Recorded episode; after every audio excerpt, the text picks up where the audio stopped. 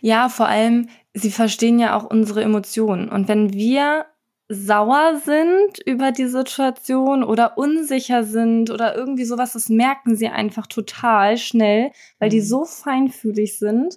Und dann ist es einfacher, das auszusprechen, wenn man dann seine eigenen Gefühle nicht drüber, also nicht weiter drüber nachdenkt und die Kinder damit noch mehr verunsichert. Hallo und herzlich willkommen bei deinem Kugelzeit Coaching Podcast. Der Podcast für deine glückliche und gelassene Schwangerschaft. Mein Name ist Jill Bayer. Ich bin Psychologin, Resilienztrainerin und Mindset Coach und ich freue mich sehr, dass du wieder mit dabei bist. Bei Instagram habe ich es schon angekündigt. Im wunderschönen Monat August gibt es dieses Jahr im Google Zeit Coaching Podcast ausschließlich Interviews. Das heißt, du darfst dich auf spannende Themen rund um den Babyschlaf, die Geburt, das Leben mit Baby und noch weitere Themen freuen. Und damit wünsche ich dir jetzt ganz viel Spaß beim Inspirieren lassen. Man hört es immer wieder, schon lange bevor man eigene Kinder hat. Wenn du Kinder hast, wirst du die nächsten Jahre nicht mehr richtig schlafen. Und vielleicht geht es dir wie mir und dir Schlaf sehr wichtig. Dann können solche Aussagen natürlich dafür sorgen, dass wir schon bevor das Baby eben auf der Welt ist, gestresst sind und uns Sorgen über unsere zukünftige Schlafsituation machen. Vor allem, wenn du sowieso jemand bist, der manchmal Probleme hat einzuschlafen oder der wie ich, bevor ich Mama geworden bin, morgens wirklich kaum aus dem Bett gekommen ist. Und wenn wir uns durch solche eben genannten Aussagen aus dem Konzept bringen lassen, passiert oft Folgendes. Wir grübeln und machen uns Sorgen, weil wir negative Hypothesen über die Zukunft aufstellen. Und Gedanken wie, was ist, wenn ich wirklich keinen Schlaf mehr bekomme? Was ist, wenn ich dann ständig übermüdet und dadurch gereizt bin? Oder auch, wenn du schon Kinder hast oder ein Kind hast, können Gedanken wie, ich hoffe, diese Nacht wird besser als die letzte, in Fragen nach, was ist, wenn dem nicht so ist, umschwenken. Und was haben wir ganz sicher davon, wenn wir zu dem Zeitpunkt noch nicht wissen, wie die Nacht tatsächlich wird? Stress. Und damit steigt die Wahrscheinlichkeit für eine selbsterfüllende Prophezeiung, weil Kinder haben sehr, sehr feine Antennen.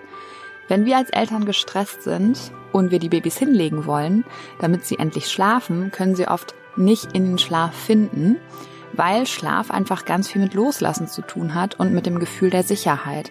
Und wenn wir als Eltern gestresst sind, aus welchen Gründen auch immer, dann merkt das unser Kind und gestresste Eltern signalisieren dem Baby vor allem Gefahr und damit eine solche negative Spirale bei dir erst gar nicht aufkommt oder du sehr schnell wieder aus hier rausfindest, habe ich mit der lieben Melissa von Zwergenschlaf gesprochen und mir einiges zum Thema Babyschlaf erklären lassen.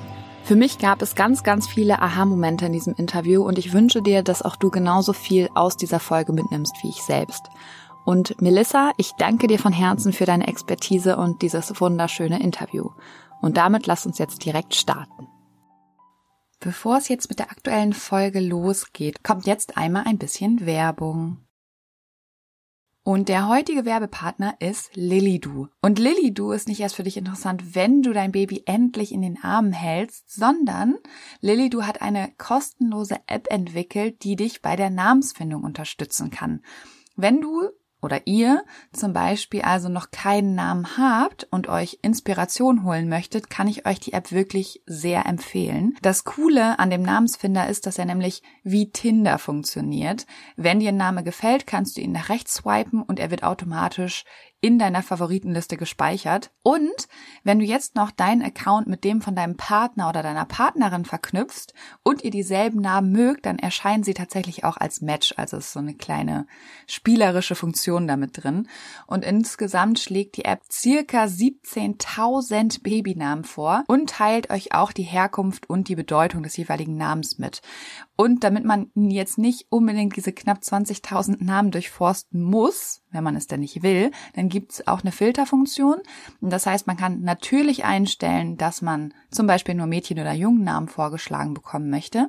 Man kann aber auch zum Beispiel nach Anfangsbuchstaben oder der Länge filtern. Und man kann den Nachnamen des Babys mit eingeben und sieht dann auch direkt, wie sich der Name als Ganzes verhält bzw. wie er wirkt. Und die kostenlose Lilido App findest du im Google Google Play Store und im App Store von Apple. Du findest in den Shownotes aber auch einen direkten Link, der dich zu den jeweiligen Stores weiterleitet. Ich wünsche dir auf jeden Fall schon mal ganz viel Freude beim Suchen und Finden des perfekten Namens für dein Baby. Und jetzt lass uns direkt mit der neuen Folge starten. Werbung Ende. Liebe Melissa, so schön, dass du heute hier bist und wir gemeinsam über das spannende Thema Schlaf sprechen. Bevor wir gleich inhaltlich einsteigen, magst du dich einmal ganz kurz vorstellen und sagen, wer du bist und was du machst? Na klar, gerne. Hallo erstmal. Ich bin Melissa, ich bin beruflich Erzieherin und ähm, also das war mal mein Hauptberuf oder ist immer noch. Und ähm, ich habe mich in meiner Elternzeit zum Schlafcoach für Babys und Kleinkinder ausgebildet und ähm, habe dann Zwergenschlaf gegründet. Genau. Äh, mein Sohn ist jetzt mittlerweile zweieinhalb Jahre fast und ähm, seitdem mache ich das auch schon und helfe Eltern oder erkläre Eltern den Babyschlaf. Und kam das bei genau. dir aus so einer eigenen Not heraus, wie es bei mir damals ja auch war? Ich habe immer so das Gefühl, dass viele Selbstständige ja durch eine eigene Not heraus eigentlich dann ihr Business aufbauen. War das bei dir auch so? Ja, absolut, weil ich dachte, ähm, ich kenne mich mit Kinderschlaf aus. Ich lege jeden Tag zehn Kinder hin, das kriege ich schon irgendwie hin. Ähm, und als ich dann meinen eigenen Sohn hatte, war ich völlig verzweifelt, weil ich dachte, das ist nicht normal, wie er schläft. Und habe dann aufgrund äh, dessen die Ausbildung gemacht und habe dann ganz schnell gelernt, hey, das ist tatsächlich total normal. Und ähm, jedes Kind, also der Schlaf entwickelt sich und jedes Kind braucht ganz andere Bedürfnisse. Und gerade ähm, als Elternteil ist man da viel emotionaler als jetzt in der Krippe bei den fremden Kindern. Also fremde Kinder in Anführungszeichen, mhm. genau. Kannst du sagen, was bei deinem Sohn damals so dir noch so präsent ist? viele Wachphasen in der Nacht, viele Stillen in der Nacht. Ich dachte schon, okay, was mache ich falsch? Ähm, stille ich ihn zu viel? Braucht er zu viel? Oder gebe ich zu wenig irgendwas von, von der Liebe, dass er nicht schlafen kann, dass er die Sicherheit nicht hat? Genau, also dieses viele, ähm, ja, Weinen in der Nacht und äh, genau, die Nächte waren eigentlich das Ausschlaggebende. Da gehen wir gleich genauer darauf ein. Ähm, super okay. spannend auf jeden Fall, dass es bei dir auch so war du hast jetzt tatsächlich schon ganz viele Mindset-Themen bei den Eltern angesprochen. Was sind denn so die größten Sorgen und Ängste tatsächlich von Eltern, die zu dir kommen? Die meisten Ängste sind tatsächlich, dass sich das nicht mehr ändert. Also, dass der Babyschlaf so bleibt, wie er jetzt aktuell ist, gerade weil er vielleicht auch so zwei, drei Wochen schon so war. Ähm, und man empfindet das auch viel intensiver, wenn man in der Situation steckt. Ähm, also, weil man denkt einfach dann, oh Gott, jetzt haben wir fünf Nächte, die richtig schlecht waren, das wird sich niemals wieder verändern. Ähm, was kann ich tun? Und ich möchte, dass schnell eine Besserung ähm, eintrifft. Das sind oft die Ängste und Sorgen und auch viele haben, viele Mamas, die stillen, haben da die Angst, okay, hey, verändert sich das nie wieder. Er schläft nur oder sie schläft nur an der Brust ein. Niemand anderes kann mein Kind ins Bett bringen. So das sind die, ähm, ja, die Themen, die ich eigentlich sehr regelmäßig habe. Das heißt, es kommen meistens die Eltern wegen der Mütter? Oder hast du es auch mal erlebt, dass die Väter sagen, so geht's halt irgendwie nicht? Kriegst du das ähm, überhaupt mit? Viele Väter sagen da tatsächlich, nee, das brauchen wir nicht. Also wir brauchen keine Unterstützung, das kriegen wir schon so hin, ähm, weil oft die Väter nicht ähm, unterstützen können. Also sie sind halt nicht in der Situation, gerade wenn die Mütter stillen. Wenn die Kinder die Flasche bekommen, kommt das auch öfter mal von den Vätern und die sagen dann schneller, ja, wir brauchen Hilfe, weil die einfach in der Schlafsituation mit drin sind, weil die können sich das einfach viel besser teilen als ähm, eine Mama, die ja. stillt. Da kriegen die Väter das halt auch mehr mit, ne? Genau, ja. Mhm. Kannst du denn sagen, wann die meisten Eltern so auf dich zukommen? Also viele kommen schon gerade in den ersten Monaten auf mich zu, weil sie einfach Angst haben, dass sie jetzt einen falschen Start quasi machen, weil viele sagen, du musst früh anfangen, das und das zu verändern, ähm, damit du das später dieses Problem quasi nicht hast. Ähm, das ist aber oft gar nicht so. Also die Kinder müssen auch erstmal auf die Welt kommen und erstmal ankommen, ankommen dürfen. Auch das Kennenlernen ist eine ganz, ganz wichtige Phase, um da überhaupt mit äh, dran zu arbeiten, sag ich jetzt mal. Ich biete da dann auch präventive Beratungen an, aber das richtige Arbeiten an der Schlafsituation mache ich nicht vor einem halben Jahr, weil ich einfach finde, okay, hey, die brauchen erstmal Zeit, um hier auf der Welt wirklich anzukommen. Ähm, und oft so um den achten, neunten oder um den elften Monat kommen die Eltern oft zu mir. Oh, das kann also, ich nachvollziehen. Wir sind gerade, gerade so im neunten Monat. Ja. ja. Gut, da sprechen wir gleich nochmal genauer drüber, was denn da so passiert eigentlich. Okay, das heißt, du fängst erst so nach einem halben Jahr an. Das heißt, wenn Mütter oder Eltern schon vor der Zeit zu dir kommen, kannst du ihnen denn dann die Sorgen nehmen oder wie, wie läuft das dann ab? Genau, in dieser präventiven Beratung geben wir alles Wichtige, also da gehen wir alles Wichtige durch. Ähm, wir gucken einfach, ich möchte da gar nicht unbedingt die Situation verändern, sondern die Eltern stärken, hey, du machst es genau richtig, wie du das machst. Und ähm, wichtig ist einfach, ganz viele bekommen Meinungen von außen, von Oma und der mhm. Mutter und Freundinnen und ach, bei uns hat das so geklappt und mach doch dies, mach doch jenes. Und da stärke ich eigentlich die Eltern in der Hinsicht, dass sie das so machen sollen, wie sie das für sich gut finden, weil sie stecken in der Schlafsituation drin. Wenn sie mit dem Einschlaf tragen oder mit dem Einschlaf stillen gerade kein Problem haben, sollen sie da bitte niemals irgendwas verändern, weil sie sind in der Situation. Nicht äh, Tante Erna sagt, also alten Schlaf stillen darfst du nicht mehr machen, weil dann stillt er sich auch noch kind. Genau, erstmal verwöhnst du dein Kind und dann hast du das noch, wenn er fünf ist, sozusagen. Und das ist einfach nicht so. Äh, für mich klingt das jetzt so, als wenn das meistens gar nicht so das Thema vom Baby ist, sondern einfach ganz oft das Thema von den Eltern. Mm, absolut. Und deswegen arbeite ich auch nicht mit den Kindern, sondern mit den Eltern. Und wir gucken da einfach, wie können wir die Situation entspannen, wie können wir ähm, auch den Blickwinkel vielleicht manchmal ändern, weil oft ist es tatsächlich in den Beratungen so, dass die Eltern merken, ach, eigentlich stört mich das Familienbett oder unsere Schlafsituation, wie sie jetzt gerade ist, gar nicht, sondern eigentlich war das von außen dieser Druck, warum schläft denn mein Kind jetzt nicht durch? Warum schläft es immer noch bei uns? Warum wird es so häufig wach? Weil das ist die Frage, die du immer gestellt bekommst wenn du irgendwo schläft dein Kind schon durch. Ja, und schläft es schon durch? Ach, Stimmt so, eigentlich. Ja, das ist so und das setzt unbewusst die Mütter absolut unter Druck. Ja, und ich finde ja auch beim Thema Babyschlaf ist Durchschlafen ja nicht ja acht, neun Stunden. Mm, und, genau. das, und das haben ja auch ganz viele nicht auf dem Schirm, dass das ich vier Stunden, fünf Stunden, ich bin mir gerade gar nicht das so sicher. Das sind fünf Stunden mit Stillunterbrechungen, die nicht länger als zwei oder drei Minuten sind. Ja, Ach, also okay. auch wenn sie stillen oder so, ähm, das ist vollkommen in Ordnung und das zählt auch noch unter Durchschlafen. Ach, spannend. Das wusste ich mhm. zum Beispiel auch nicht. Okay, das klingt aber ja sehr danach, dass du eigentlich mit den Müttern, mit den Eltern, wie auch immer, vor allen Dingen an deren Mindset arbeitest. Ja.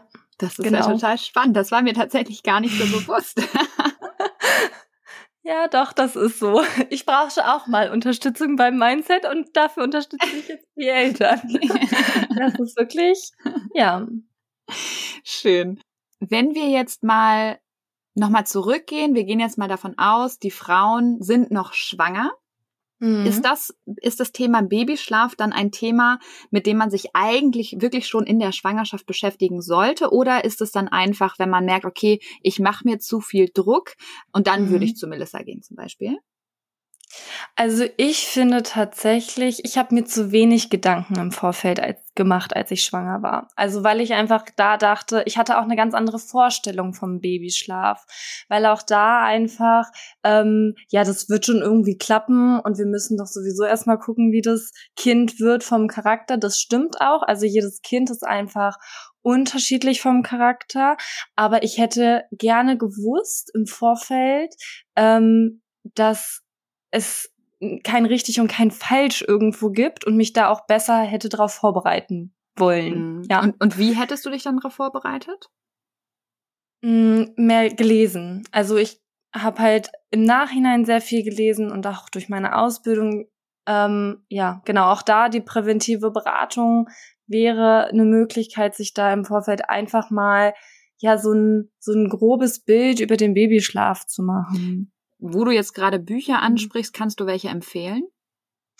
Ähm, ich habe das Artgerecht-Buch von Nicola Schmidt im Nachgang leider erst gelesen, als der Kleine schon da war, als ich dann wieder Zeit hatte, irgendwann zu lesen. Ähm, genau, also das hat mir sehr weitergeholfen. Weißt du noch, wie das heißt? Da wurde jetzt Ist das dieses... Das Babybuch.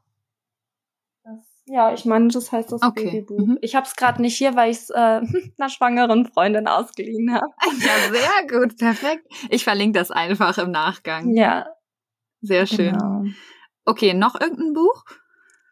Mm, Moment, ich habe es hier. Ähm, Verwöhne dein Baby nach Herzenslust. Also da geht's nicht unbedingt ähm, ums Thema Schlafen, aber das nimmt so diese Ängste einfach mhm. im Gesamten. Dieses Druck, sein Baby zu verwöhnen. Ja, mhm. genau. Das ist von von Julia Dibbern. Okay. Verlinke ich auch. Ja, es gibt da ja auch unglaublich viele gute Bücher, ne? Ja. Und ich finde, das ist wie beim Thema Stillen. Das macht man präventiv sehr wenig. Ja, genau. Und, Und auch das Buch Jedes Kind kann schlafen lernen, darf bitte jeder in den Müll werfen. Ah, echt? ja. Um was das geht's ist, denn da? Also da geht es halt um das Schlaftraining. Hm, okay. Ähm, und das ist halt für Kinder entwickelt worden, die ähm, ja emotional und sozial halt sehr starke Einschränkungen hatte, auch eher so für auch Eltern, die bevor sie ihrem Kind irgendwas antun, äh, sollen die das lieber machen, also eher so in die ähm, richtig kranken, also was heißt krank, aber halt in diesen ja wo die Eltern mehr Unterstützung bräuchten und so weiter und so fort. Ähm, das macht halt nichts für die Kinder. Das ist halt das Schreien lassen, mhm. aus dem Zimmer nach Minuten reingehen und irgendwie kein Körperkontakt, keine, ähm, keine Emotionen aufbauen. Und da Oder lernen die Kinder Gänsehaut, ja, ne, dass das noch ähm, mm, es mh. wird auch tatsächlich noch von Kinderärzten sehr oft empfohlen. Ja, ich habe es immer wieder in Beratungen, dass die das vom Kinderarzt empfohlen haben. Es gibt sehr wenig Kinderärzte, ähm, die das nicht empfehlen. Also das ist wirklich erschreckend, wie viele Kinderärzte das heutzutage noch empfehlen und nicht Alternativen, weil es funktioniert. Es funktioniert halt einfach. Das ist das Problem. Und dann hat man ja, weil nach die, drei weil Wochen die Babys einen Shutdown die machen. verlieren. Genau. Mhm. Die ähm, rufen dann halt nicht mehr, weil sie sich verlassen fühlen. Genau, das ist die, das, was wir ja auch haben, Kampfflucht oder paralysiert sein. Und da gehen genau. die dann genau. ins paralysiert sein, ne? Und ähm, genau. lernen, dass sie allein gelassen werden. Genau. Und oh. keine Unterstützung bekommen. Genau. Also wenn, und da gehe ich halt gar nicht nach. Ja, sehr gut. Sehr gut. Das heißt, du unterstützt halt eben, wie gesagt, eher die, genau. die Eltern, damit die weniger Druck haben, damit die weniger Stress genau. haben. So habe ich das jetzt ja. verstanden. Ja, genau. Okay. Wir verändern natürlich auch Dinge, wenn das Einschlafstillen oder sowas ganz stark ist und wenn das der Wunsch der Eltern ist, das zu verändern, dann finden wir Möglichkeiten für beide, ähm, ja, dass das verändert wird, dass es für die beiden entspannter wird. Was ist denn so in Anführungsstrichen normal? Auf was kann man sich im ersten Babyjahr vorbereiten? Gedanklich, mental, wie auch immer.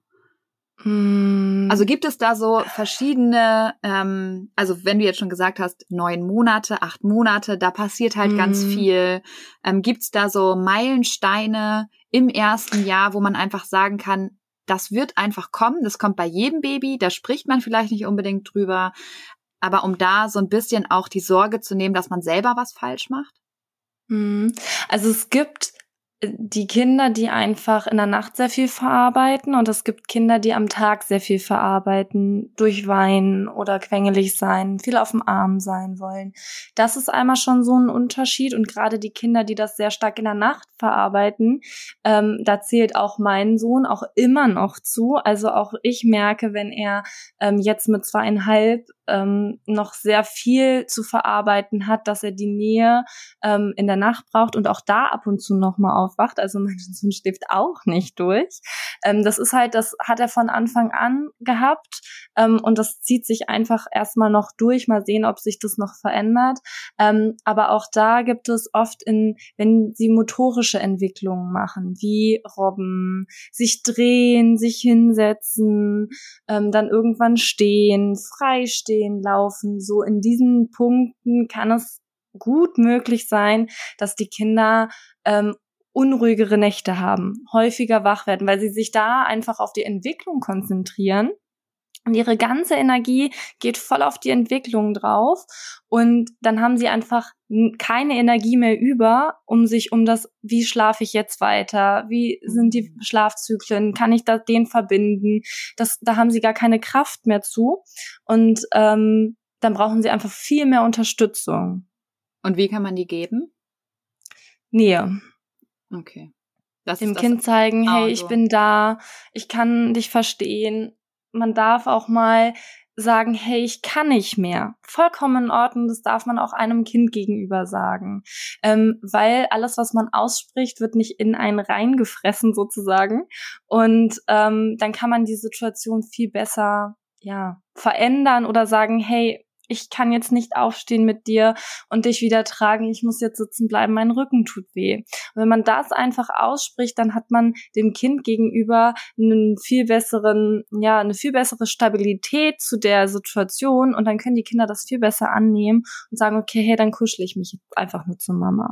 Dann Weil reicht das Kuscheln oder das Stillen oder wie auch immer. Ja, und ich finde, das ist total schön, dass du das so sagst, weil die Kinder, auch wenn die selber ja noch kein einziges Wort sagen können, verstehen die schon so unglaublich viel. Und ich glaube, das mhm. vergisst man halt auch ganz oft. Ne, dass man ja. halt auch richtig mit denen reden kann und dass sie halt ja. natürlich nicht alles verstehen, aber schon mehr als man denkt. Ja, vor allem, sie verstehen ja auch unsere Emotionen. Und wenn wir sauer sind über die Situation oder unsicher sind oder irgendwie sowas, das merken sie einfach total schnell, mhm. weil die mhm. so feinfühlig sind.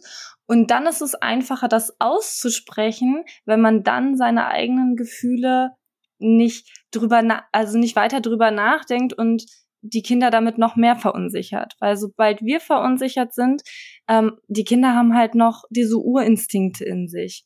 Und die wissen nicht, dass wir in einer sicheren Umgebung sind und dass es gerade um sie geht. Also wenn ich jetzt beim Einschlafen mein Kind trage und es schläft einfach nicht ein, ähm, geht mein Puls höher. Ganz unbewusst. Oder auch wenn es weint. Und dann bin ich unruhig und dann kennt, denkt das Kind, ach scheiße, jetzt werden wir hier gleich gefressen von dem Säbelzahntiger, der gleich um die Ecke kommt. Ähm, und dann werden die nicht ruhiger. Und deswegen ist es da auch ganz wichtig, man selber muss runterkommen, damit man die Kinder reguliert sozusagen. Ja. Und ich finde, das ist ja nicht nur bei Babys so. Also unser mhm, Nervensystem genau. reagiert ja genauso. Deswegen total schön, dass du das nochmal so verglichen hast gerade. Und ja, genau, die Babys sind Spiegel von uns und je entspannter wir sind, desto entspannter sind sie tatsächlich auch, ne? Ja, ja absolut. Ja. Und aber auch da ist es nicht schlimm, wenn man das von heute auf morgen nicht kann, weil wir es einfach auch nicht gelernt haben. Ähm, das ist halt auch ein Prozess. Genau, wir müssen das lernen und ähm, das wird einfacher. Genau, und ich finde, was, was auch schön war, was du gerade gesagt hast, dadurch, dass wir die Emotionen, zum Beispiel Wut, warum schläft das Kind nicht ein, ähm, ja. dass wir das nicht mehr, also sobald man es artikuliert, kann man es halt auch einfacher gehen lassen. Genau. Und das Kind ja. merkt dann wahrscheinlich auch, hey, das hat vielleicht gar nichts mit mir zu tun.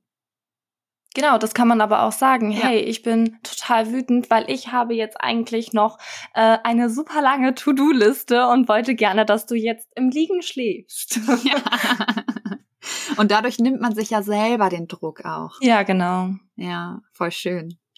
Ähm, wo wir jetzt schon bei dem Thema zum Beispiel Einschlafen sind, mhm. was mich damals bei Lilly äh, schon, was ich mich da immer gefragt habe und jetzt auch bei mir, wieso Babys so oft zu einer ganz bestimmten Uhrzeit aufwachen. Also Lilly zum Beispiel war morgens immer, du konntest den Wecker nach ihr stellen, um 8 Uhr wach. Bei mir, 8 Uhr fand ich super, war kein Problem. Bei mir ist es leider aktuell so 5, 35. Äh, damit habe ich schon mehr ein Problem. Aber, ähm, oder auch wenn sie dann mal einschlafen, ähm, dann kenne ich das von Freunden, dass die wirklich so eine halbe Stunde Zeit haben, da schläft das Baby und dann wacht es einmal auf, dann muss da jemand sein und dann schläft es aber weiter. Also woran kann das liegen? Ich weiß nicht, ob du das so per se beantworten kannst, ähm, dass Babys anscheinend irgendwie ja oft zu einer ganz bestimmten Uhrzeit aufwachen. Das ist so ein bisschen die innere Uhr. Hm. Also wir haben ja auch eine innere Uhr. Wir, wo, unsere innere Uhr, wenn wir jetzt keine Kinder haben, also wenn man da noch, noch mal zurückspult, wurde halt durch die Arbeit gemacht.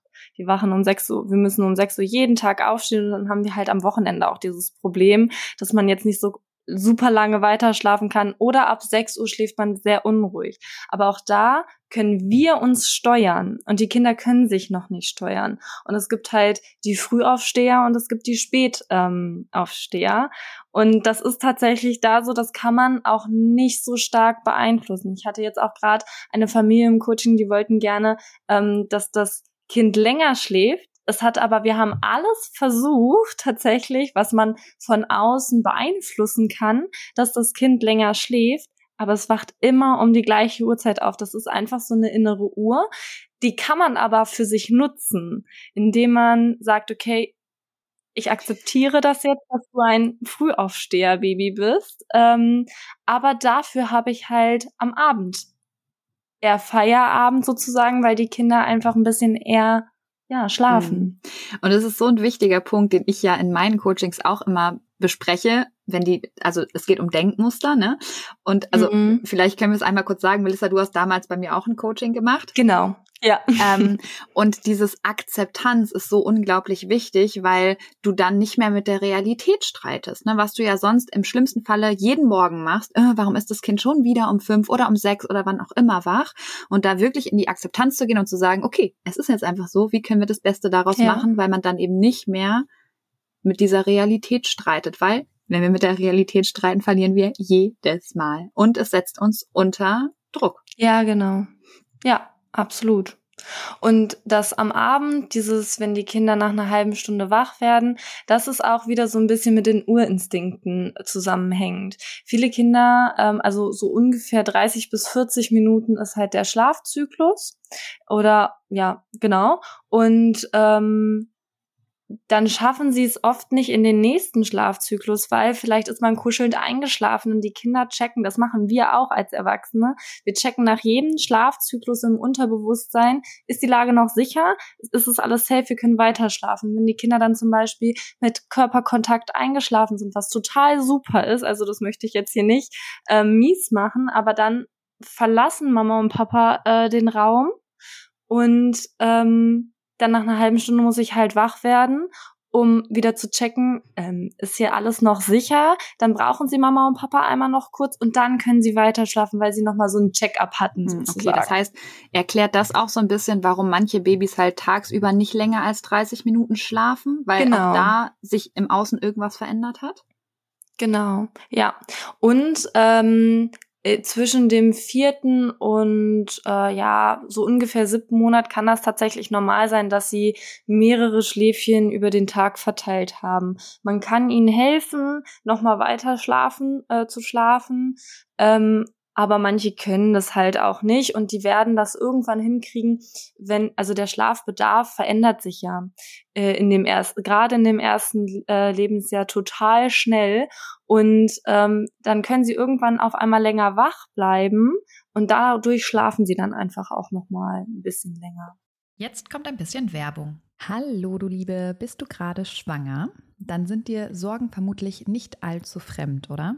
Weil Sorgen in der Schwangerschaft kennen tatsächlich die meisten Frauen und oft suchen wir dann Sicherheit im Außen, egal ob durch den Frauenarzt, die Hebamme oder im schlimmsten Fall durch Google. Das Problem dabei ist, dass all diese gut gemeinten Ratschläge und Untersuchungen oft nur für kurze Zeit Entspannung bringen und die eigenen Sorgen leider viel zu schnell wieder da sind als gewollt. Und damit du langfristig zu einer inneren Ruhe kommst, habe ich mein erstes Buch Kugelrund und glücklich geschrieben. Das Buch ist kein simpler Ratgeber, sondern soll dich motivieren, dich mit deinen eigenen Gedanken auseinanderzusetzen, damit du so deinen Sorgen und Ängsten ihre Kraft nehmen kannst, weil das kannst nur du, das kann kein anderer. Und es geht vor allem darum, den Blick auf dich selbst zu richten und immer wieder zu reflektieren, ob dich deine aktuellen Gedanken darin unterstützen, eine entspannte Schwangerschaft zu erleben oder ob du dir gedanklich viel zu oft eine Zukunft vorstellst, die du so eigentlich gar nicht erleben möchtest. Oder aber ob du vielleicht eher gedanklich in der Vergangenheit feststeckst und eigentlich Dinge reproduzierst in deinem Kopf, die doof gelaufen sind, die du aber einfach nicht mehr ändern kannst. Und in beiden Fällen lohnt es sich, dieser Gedanken bewusst zu werden, weil nur dann kannst du sie ändern und dafür sorgen, dass du dich auf das konzentrierst, was dich glücklich macht und auch zufrieden werden lässt. Glaubst du, Dinge passieren dir im Leben und du hast absolut kein Mitspracherecht, wie es dir damit eigentlich geht? Dann challenge ich dich nicht nur hier im Podcast, sondern eben auch in meinem Buch Kugelrund und glücklich, weil sobald du Verantwortung für deine Gefühlswelt übernommen hast, wirst du super schnell merken, wie sich deine ganze Welt und damit eben auch deine Schwangerschaft zum Positiven verändern wird. Das heißt, schau gerne in das Buch Kugelrund und glücklich rein. Du findest es bei Amazon, du findest es aber auch auf meiner Homepage und kannst es direkt dort bestellen. Schau dir auch super gerne die ganzen wundervollen Rezensionen an und dann wünsche ich dir jetzt schon ganz viel Freude beim Lesen und Umsetzen der Infos. Werbung Ende. Also das verändert sich halt. Ja, und ich finde genau. gerade beim Thema Babyschlaf kann man eigentlich wirklich mindestens das erste Jahr sagen, es ist eine Phase, es geht vorbei. Ja. Und diese Phasen, ja. auch wenn die sich dann zäh und lang anfühlen, ähm, sie gehen halt vorbei. Und meistens schneller, als man denkt. Ja. Und das Spannende finde ich ja, ja, auch, und das ist auch wieder so super von unserem Gehirn, wir vergessen das danach, dass das so schlimm war. Ja, absolut. ja. Sonst würde man wahrscheinlich keine zweiten oder dritten oder vierten Kinder bekommen. nee. Mm -mm. Aber ich hab, sag auch ganz oft in Beratungen, wenn ich gewusst hätte am Anfang, äh, wie mein Sohn mit 18 Monaten schläft. Ich meine, er schläft auch immer noch nicht durch, aber es wird alles irgendwie, es verändert sich, es wird entspannter. Es gibt mal sehr gute Nächte, es gibt mal recht schwierige Nächte und hätte ich das am Anfang gewusst, dass das sich so verändert, wäre ich viel, viel entspannter das erste Lebensjahr hm. gewesen. Das heißt, deine Anspannung kam auch daher, dass du dachtest, es bleibt so schlecht? Ja. Und dass ich irgendwas falsch mache. Hm. Ja, das ist wahrscheinlich ein riesengroßer Punkt in deinen Coachings, ne? Immer dieses Angst davor, Kind zu verwöhnen, ja. sich irgendwas falsch zu machen und so. Ja. Spannend, okay. Also alles eine Frage des Mindsets. Ja, absolut. Und halt auch, ja, auf das Mindset, ja, das ist jetzt darauf bezogen sozusagen, dass man einfach auf sich hört und äh, nicht so diese Ratschläge der anderen, die können zwar auch mal helfen, natürlich. Also wenn ich dann mal eine Freundin hatte, die mir gesagt hat, mal, probier doch das und das und dann funktioniert es, das ist total gut. Aber wenn man dann merkt, okay, hey, das ist nichts für uns, dann auch ganz schnell wieder lassen und auf sich hören. Es ist ja gerade heutzutage so, und das finde ich persönlich super, dieses Bedürfnisorientierte ist ganz weit oben mhm. und das ist auch toll. Ich habe nur ganz oft das Gefühl, dass die Eltern vergessen, dass bedürfnisorientiert nicht nur bedeutet die Bedürfnisse der Kinder, ja. sondern eben vor allem auch die Bedürfnisse der Eltern. Weil eben das, was du vorhin gesagt hast, das Kind merkt sofort oder das Baby, wenn du selber unter Stress gerätst. Und wenn deine Bedürfnisse nicht erfüllt sind, welche das auch immer sein mögen, dann spiegelst du das deinem Kind. Und dann wird Schlafen natürlich auch wieder viel, viel schwieriger.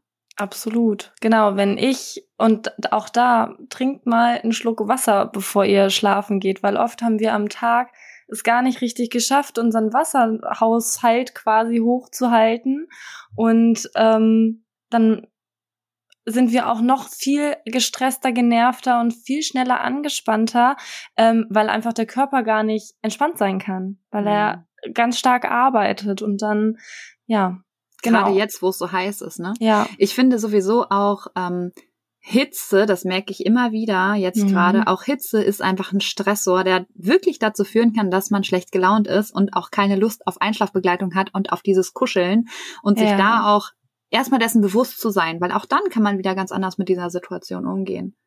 Ja, genau. eine Frage, die geht so ein bisschen auch in diese Richtung 30 Minuten Schlaf, die aber vermutlich wirklich ganz, ganz viele Eltern haben. Davon gehe ich zumindest aus, weil ich das auch aus meinem Freundeskreis äh, ganz oft mitkriege. Wieso wacht das Baby sofort auf, wenn man es versucht wegzulegen? Also man hat es in der Trage oder auf dem Arm und es, ist, es schläft, aber wirklich sobald man es ablegt, ist es wach. Hat das auch wieder mit diesen Urinstinkten zu tun? Merken die das sofort? Egal, ich habe das Gefühl, egal wie tief sie schlafen, ist vielleicht nicht so, aber das ist so mein Gefühl, die werden sofort wieder wach. Natürlich auch nicht alle, aber. Ja, also es hat auch viel mit der Nähe zu tun. Also sie haben, sie hören, wenn man sie trägt oder wenn man ganz dicht auch an ihnen liegt, sie hören unseren Herzschlag, sie haben unsere Körperwärme. Das ist ja auch alles, wenn die Mama daneben liegt, alles das, was die Kinder von Anfang an sozusagen ähm, hatten. Der Geruch ist da und auch gerade wenn man die Trage hat, dann sind die Kinder ja aufrecht. Und wenn man sie dann hinlegt, passiert mhm. auch was mit dem Gleichgewichtssinn und dadurch werden sie halt wach. Und wenn die Kinder noch relativ jung sind, ähm, auf dem Rücken schlafen ist quasi für die wie Fliegen. Die haben halt keine Kontaktpunkte weiterhin. Ähm, das kann auch zum schnellen Aufwachen beim Weglegen führen. Also auch da ist es der Urinstinkt auf jeden Fall, die Nähe, diese Geborgenheit, Genau. Ich bin auch immer eher der Fan, wenn man weggehen möchte oder aus dem Kinderzimmer oder Schlafzimmer gehen möchte, lass die Kinder im Liegen einschlafen, wenn es möglich ist. Wenn es ist auch nicht ist. immer möglich ist. genau, genau. Ja. Und aber auch das, es ist gut zu wissen, dass das nicht immer möglich ist und das ist auch vollkommen in Ordnung. Genau, ja. Ne? Weil absolut. auch da die Kinder sind halt verschieden. Ja. Das heißt aber, wenn wir jetzt davon ausgehen, ich habe mein Baby in der Trage zum Schlafen gebracht, ich weiß ich nicht, muss aufs Klo. Ich lege es ab. Das heißt, ich sollte versuchen, es mit dem Bauch hinzulegen oder irgendwie noch mit Kissen drumrum, dass es halt diese Begrenzung hat? Oder kann man da mm. irgendwie ja, also mit Kissen drumrum wäre ich vorsichtig, einfach wegen der Luftzufuhr weil mhm. alles, was über den Kopf, in der Nähe des Kopfes ist, wenn die Kinder Mit so einem Stillkissen, was so relativ fest ist, auch nicht gut? Mm, also, nee, tatsächlich würde ich davon abraten, einfach weil gerade wenn die Kinder noch relativ klein sind und wenn sie größer sind, bewegen sie sich halt viel im Schlaf und dann drehen sie sich mal falsch und dann kann es schon gefährlich werden. Also, dass sie einfach nicht mehr sich aus dieser Situation rauswinden können. Deswegen alles, was unter einem Jahr ist, würde ich das nicht machen. Über einem Jahr, da können die sich selbstständig da raus, äh, ja, manövrieren aus der Schlafsituation. Ähm, ja, genau. Ich würde dann eher so auf die Seite legen, ähm, gucken, dass sie da einfach beim Ablegen auch noch viel Druckstellen haben. Also, dass man sie nicht einfach so hinlegt, äh, mhm. sondern dass man sie einfach noch mit Körperkontakt ein bisschen hinlegt ähm, und dann etwas, was nach einem riecht, vielleicht dabei legen. Genau, sowas würde ich dann ausprobieren. Man kann auch gucken, wenn es jetzt, jetzt ist es gerade halt super warm, aber wenn es wieder in die kältere Monate geht, dass man ähm, das, die Stelle ein bisschen vorwärmt wo man das dann hinlegt, also mit einem Körnerkissen irgendwie kurz vorher drauflegen, das natürlich dann wieder wegnehmen, wenn man das Kind abgelegt hat, dann ist die Stelle, wo das Kind liegt, nicht so kalt. Hm. Genau. Ja, schön. Und man, es kann sich gleich einmummeln. Ja, genau. Schön.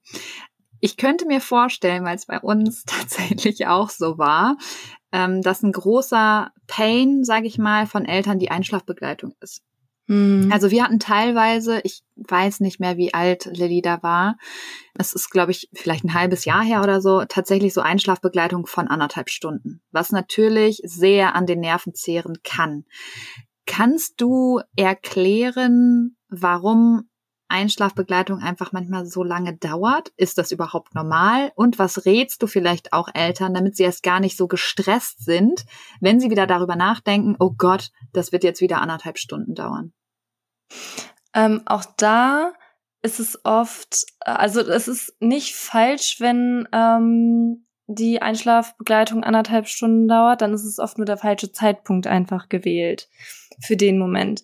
Also manchmal ist es einfach so tagesformabhängig, dann kann man da nichts dran ändern, dann ist das heute mal so. Wenn das aber über mehrere Tage lang geht, dann sollte man schon gucken, okay, hey, ist ähm, die Einschlafbegleitung einfach entweder zu früh oder zu spät. Oft ist es nämlich, dass sie zu spät ist. Hm. Man denkt dann immer so, okay, ähm, ja, ich brauche jetzt anderthalb Stunden, dann lege ich mein Kind einfach eine Stunde später hin, dann brauche ich auch nur noch eine halbe Stunde. Aber ähm, je älter sie werden, je länger können sie halt wach werden. Da zieht sich das dann abends ein bisschen in die Länge. Aber gerade so bei Einjährigen kann es sein, dass sie einfach zu spät ins Bett gelegt wurden. Und da können so 15 oder 10 Minuten helfen, dass man die eher ins Bett geht. Und dann schlafen sie viel schneller ein. Spannend. Und eine Einschlafdauer von 30 bis 45 Minuten ist eigentlich okay. Ich meine, wir legen uns ja auch nicht hin und schlafen sofort ein. Darf man halt auch nicht vergessen. Wir müssen auch erstmal runterkommen. Und ich glaube, das vergisst man ganz oft. Ja, und genau. was ja bei Kindern auch anders ist, das ist ja nicht so wie bei uns, dass wir jetzt sagen, oh, ich fühle mich müde, ich leg mich mal hin, sondern da ist jemand externes, der sagt, du legst dich jetzt hin. Genau. Unabhängig ja. davon, ob ich als Baby oder kleines Kind müde bin oder nicht. Ja, und es ist ja auch viel spannender, die Welt weiter zu entdecken. Eigentlich wollen sie die Welt entdecken, selbst wenn sie noch müde sind, auf dem Arm schon sind.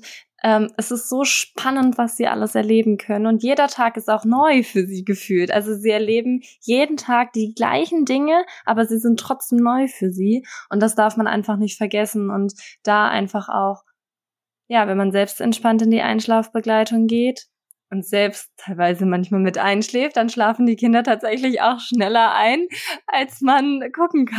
Das ist dann nur doof für einen selber, dass man dann dabei eingeschlafen ist. Aber auch das ist ein Punkt vom Körper, der sagt, hey, du brauchst Schlaf. Genau, und auch das finde ich ist wieder eine Mindset-Geschichte, weil ja. was machen wir denn abends oft noch? Also das ist ja, ja keine, ich habe mich ganz am Anfang oft dabei erwischt, dass ich so dachte, ich will jetzt aber noch keine Ahnung meine Serie gucken. Was ja total bescheuert ist, weil die rennt nicht weg. Ja. Wenn mein Körper sagt, ich brauche jetzt aber eigentlich auch den Schlaf, dann schlafe ich halt mit. Und ich glaube generell ist es ganz oft dieses, könnte ich mir vorstellen, dieses, ich will, dass mein Kind jetzt schläft, damit ich noch XYZ machen kann. Und meistens sind das aber ja nicht mehr die krassen produktiven Dinge, sondern keine Ahnung, nehmen wir mal zum Beispiel das Me-Time.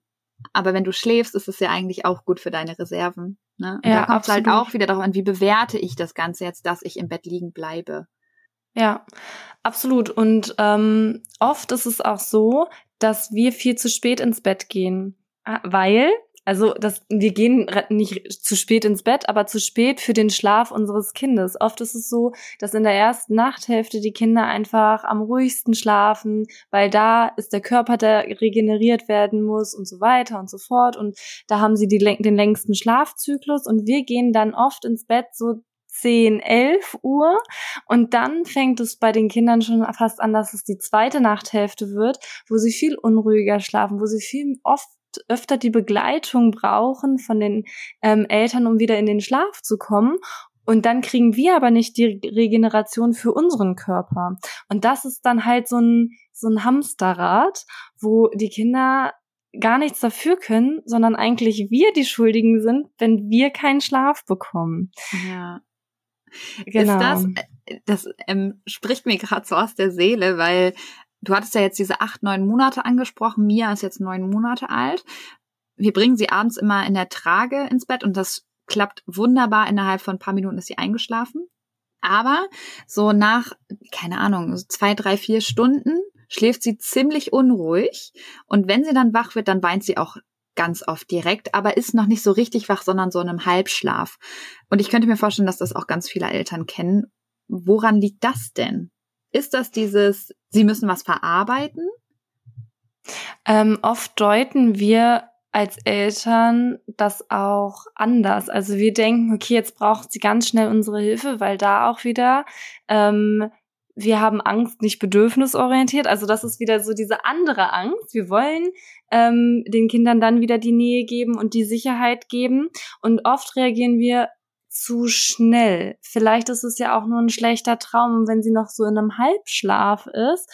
Ähm, solange es kein so richtig krass verzweifeltes Weinen ist, also da kennt man ja auch seine Kinder nach ähm, acht, neun Monaten, kann man erstmal gucken, okay, ähm, vielleicht ist es ein Traum, vielleicht braucht sie gerade gar keine Hilfe und wir interagieren viel zu schnell, dann werden die Kinder dadurch wach. Hm durch unsere Interaktion und brauchen dann wieder Weiterhilfe. Und Ähm, genau, also da kann man gucken, ob man vielleicht noch mal einen Moment wartet, aber dabei ist einfach, damit man weiß, okay, mein Kind kann sich da irgendwie nicht verletzen. Aber es kann vielleicht auch am Umlegen äh, mit zusammenhängen, dass sie dann einfach eine neue Umgebung auf einmal hat, wenn sie wach wird. Weil stell dir mal vor, du schläfst abends im Bett ganz gemütlich ein mit Decke, Kissen, es ist voll schön und irgendjemand legt dich bei, während du schläfst aufs Sofa, weil da ist jetzt besser für dich. Da wachst du halt auch nicht so toll auf und Kinder können das halt auch einfach nicht so zuordnen, selbst wenn sie das jeden Abend haben. Ähm, das kann halt auch damit zusammenhängen. Soll aber nicht bedeuten, dass du das Tragen jetzt weglassen sollst, aber einfach nur, okay, hey, das ist jetzt so, das ist jetzt eine Phase. Ähm, ich begleite sie dann, wenn sie weint und das ist vollkommen okay. Mhm. Ja, spannend. Den Blickwinkel hatte ich auch noch nicht. Würde mich auch sehr wundern, wenn ich plötzlich woanders aufwache.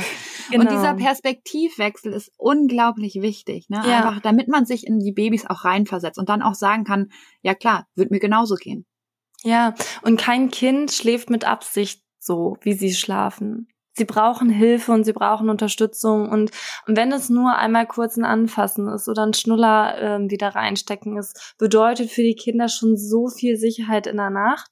Und wenn sie die Sicherheit in der Nacht haben, dann können sie am Tag viel, ja, viel besser die Welt entdecken und können sagen, okay, hey, ja, in der Nacht, da habe ich die Sicherheit, jetzt kann ich, ähm, ja, mhm. experimentieren mhm. und schauen, was so los ist da draußen. Mhm. Du hattest ganz am Anfang schon das Thema Stillen oder Abstillen genannt. Was sagst du denn dazu, wenn Leute sagen, dass man unbedingt abstillen muss, weil erst dann schläft das Baby richtig durch? Das ist tatsächlich im ersten Lebensjahr ein völliger Mythos, weil die Kinder wachen in der Regel. Es gibt natürlich da auch wieder Ausnahmekinder, von denen man irgendwie ständig hört, dass, kind, dass die Kinder durchschlafen. Das Durchschlafen hatten wir eben auch schon, aber für die ist dann Durchschlafen von abends bis sieben bis morgens um sieben. Ähm, genau das für die Kinder ist es tatsächlich entwicklungstechnisch super klug und super gut, dass sie zwischendurch aufwachen und auch Mahlzeiten brauchen, weil da einfach bekommen sie nochmal wieder Zucker und Energie, um alles, was sie am Tag ähm, erlebt haben, zu verarbeiten. Ähm, deswegen, selbst wenn man im ersten Lebensjahr abstillt, wachen sie auf und da muss man dann überlegen, okay, möchte ich jetzt aufstehen und die Flasche machen oder möchte ich jetzt aufstehen und oder ich brauche nicht aufstehen, sondern ich gebe einfach die Brust. Auch da kann man gucken, okay, braucht mein Kind jedes Mal wirklich die Brust oder kann ich es auch erst mit Händchen halten oder streicheln oder was auch immer versuchen, kann man halt voll gut erstmal versuchen, wenn man merkt, okay, hey, nee, das funktioniert nicht, ähm, dann dann lieber halt die Brust. Ähm, da sollte man auch, oft haben die Mütter dann Angst vor Wachphasen. Wenn ich dann meinem Kind dann nicht schnell die Brust gebe, dann sind wir hier die ganze Nacht wach. Ähm, ist tatsächlich auch gar nicht so. Da ist unsere Angst, das, was in unserem Kopf halt passiert, viel größer, so ähm, als, genau, als es dann tatsächlich ist. Also da darf man sich gerne mal so ein bisschen ausprobieren. Ähm, genau, aber so ab dem ersten Geburtstag da gibt es oft die Erfolge zum Durchschlafen. Aus privater Sicht kann ich ganz äh, klar sagen, gab es bei uns auch nicht so.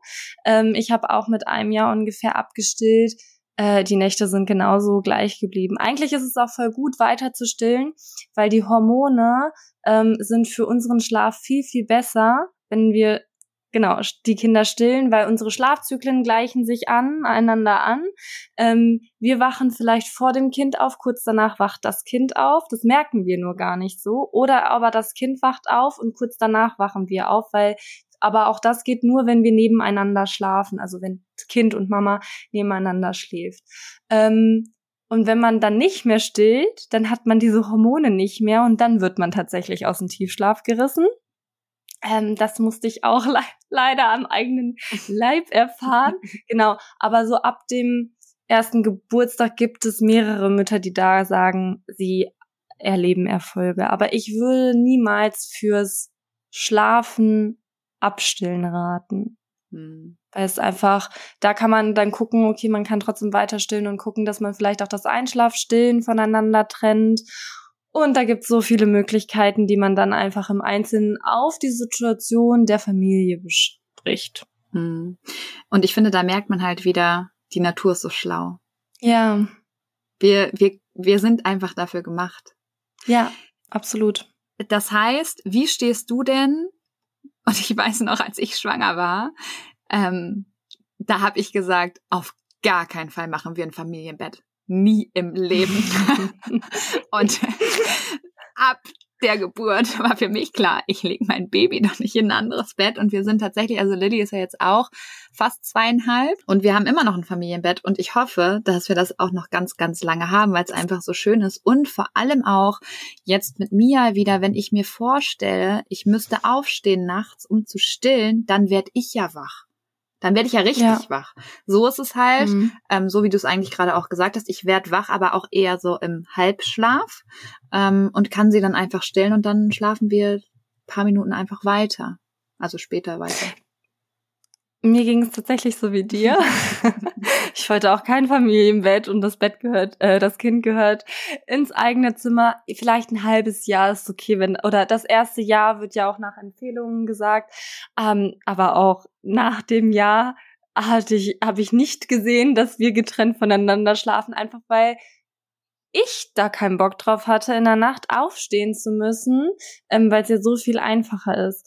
Ähm, wir leben tatsächlich nach einem Teilzeitfamilienbett. Das bedeutet quasi, mein Sohn schläft in seinem Zimmer ein. Und wenn er das erste Mal wach wird und wir dann schon im Bett sind, dann schläft er bei uns weiter. Also auch da, es gibt nicht das Familienbett. Es gibt einfach eine Version für jede Familie, wie es für sie passt. Ähm, für Kinder kann aber dieses Familienbett, egal wie es aussieht, aber das Beieinander schlafen, total viele Vorteile haben, weil auch da gibt's diese Vorurteile, ja, dein Kind wird niemals selbstständig, das kann ja gar nicht alleine schlafen. Ähm, aber die Kinder werden viel selbstständiger, dadurch, dass sie sich in der Nacht einfach die Nähe so holen können, wie sie es brauchen. Mal liegen wir völlig weit auseinander in unserem Bett und mal liegen wir eng aneinander und es geht nur mit Hautkontakt und äh, anders kann mein Sohn nicht schlafen. Also ähm, auch da muss jede Familie für sich selber ihren eigenen Weg finden. Für die Kinder kann es aber total gut sein. Man muss aber gewisse Sicherheitsvorkehrungen gerade im ersten Lebensjahr einfach treffen. Also die Kinder sollten immer auf der Decke schlafen von der Mutter. Da sie tragen ja einen Schlafsack oder einen ähm, Schlafanzug, so dass sie sich einfach nichts äh, über die Atemwege ziehen können. Sie sollten immer so auf Schulterhöhe der Mutter liegen, weil auch da mit den Haaren, die sollten auch immer zusammengebunden werden. Und wenn es Geschwisterkinder gibt, sollten die Babys nie ähm, neben den großen Geschwisterkindern liegen. Ab einem Jahr ist das auch wieder anders, weil sie sich dann einfach selbst befreien können, falls das große Geschwisterkind sich auf sie rollen können. Auch ähm, Tiere sollten nicht im Familienbett sein. Also so diese ganzen Sachen, da sollte man auf jeden Fall drauf achten.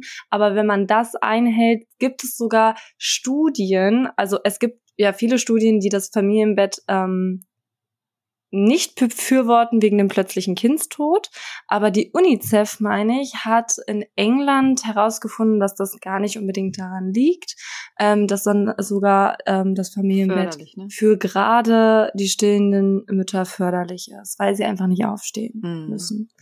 Und auch da, die Kinder werden irgendwann ausziehen aus dem Familienbett. Also auch da braucht man keine Angst haben, dass sie mit 18 noch bei Mama und Papa schlafen ähm, und dann vielleicht auch erst Teilzeit ausziehen oder sagen, hey, heute Nacht möchte ich mal da schlafen und heute die nächste Nacht möchte ich aber dann wieder dazukommen. Und gerade wenn die Geschwisterkinder so zwei sind und ein neues Baby kommt dazu, bitte quartiert die Kinder nicht kurz vorher aus, weil das ist so, ihr möchtet ja auch nicht außerhalb eurer Familie schlafen. Also bei manchen funktioniert das nicht, aber da ziehen dann die Kinder selbst aus. Die sagen dann, hey Mama, ich habe da keinen Bock drauf heute Nacht, ich möchte lieber in meinem Zimmer schlafen. Vielleicht nehme ich Papa noch mit, aber ihr könnt dann euer Ding da machen. Also auch da wartet erstmal ab, wie es wird. Und vielleicht funktioniert es ja. Hm. Und ich finde es total schön, dass du gesagt hast, es gibt nicht das eine Familienbett, sondern ja. das ist halt auch wieder dieses Schaut individuell, was ihr eigentlich braucht. Also auch da wieder bedürfnisorientiert vor allen Dingen in Bezug auf die Bedürfnisse der Eltern. Ja. Ja, spannend. Genau. Ich könnte mich. Und auf die Kinder, weil manche Kinder mögen das gar nicht. Ah ja, natürlich. Ähm, bei den Eltern zu schlafen. Ja. Die schlafen super unruhig und das macht gar nichts für die. Deswegen auch da, es ist wieder bedürfnisorientiert auf Kinder und Eltern, also als Familie im Gesamten. Ja, ja, ja. Sorry, dass ich dich nee, unterbrochen alles gut, alles gut. Also ich könnte mich noch Stunden mit dir über dieses Thema unterhalten. Aber lass uns mal so langsam versuchen, zum, zum Schluss zu kommen. Ab wann würdest du denn sagen, dass man sich um das Thema Schlaf wirklich Sorgen machen muss? Oder muss man das überhaupt? Auch da ist es wieder gesunde Kinder, die keine irgendwelche anderen Krankheiten haben, haben in der Regel auch gar keine Schlafstörungen. Also auch da braucht man keine Angst haben. Wenn man sich Sorgen machen sollte, wäre quasi, wenn das Kind dauerhaft übermüdet ist, die Welt nicht entdecken kann. Da würde ich dann aber erstmal zum Kinderarzt gehen und gucken, hey, haben sie irgendwelche Mängel? Ähm, das würde ich erstmal abchecken. Und ja, eigentlich, also in der Regel haben die Kinder keine Schlafstörungen, so wie das manche, äh, ja, in den Medien sagen, also ihr Kind hat eine Schlafstörung, weil es jede Nacht fünfmal wach wird.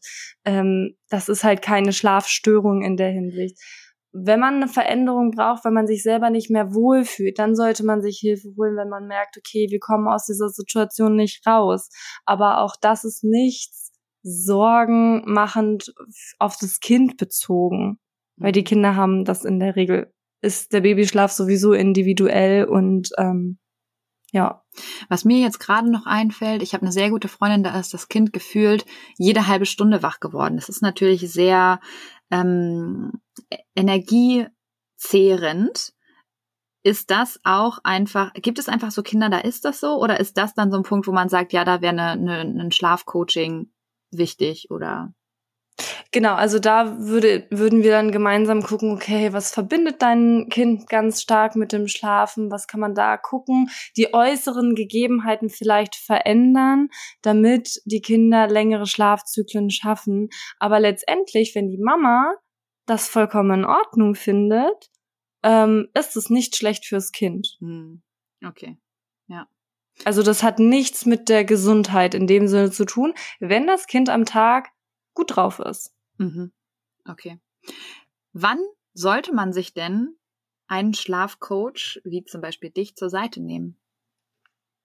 Wenn man mit der Situation nicht mehr zufrieden ist, sämtliche Dinge vielleicht schon mal ausprobiert hat oder vielleicht man sagt, okay, hey, ich, bevor ich jetzt tausend Dinge ausprobiere und dann hinterher frustriert bin, dann hole ich mir gleich jemanden, der von außen reinschaut, weil oft helfen so Blickwinkel von außen, die Situation zu verändern. Und wir gucken auch ganz genau in die Beratung. Also in der Beratung oder auch im Coaching schauen wir ganz genau auf die Schlafsituation. Wir dröseln alles so ein bisschen auf, weil auch da ist oft der Kopf, unser Kopf, der steuert das, dass das einfach, dass man so ein, ja, in so einem Teufelskreis gerät und da dann nicht mehr rauskommt. Mhm. Genau.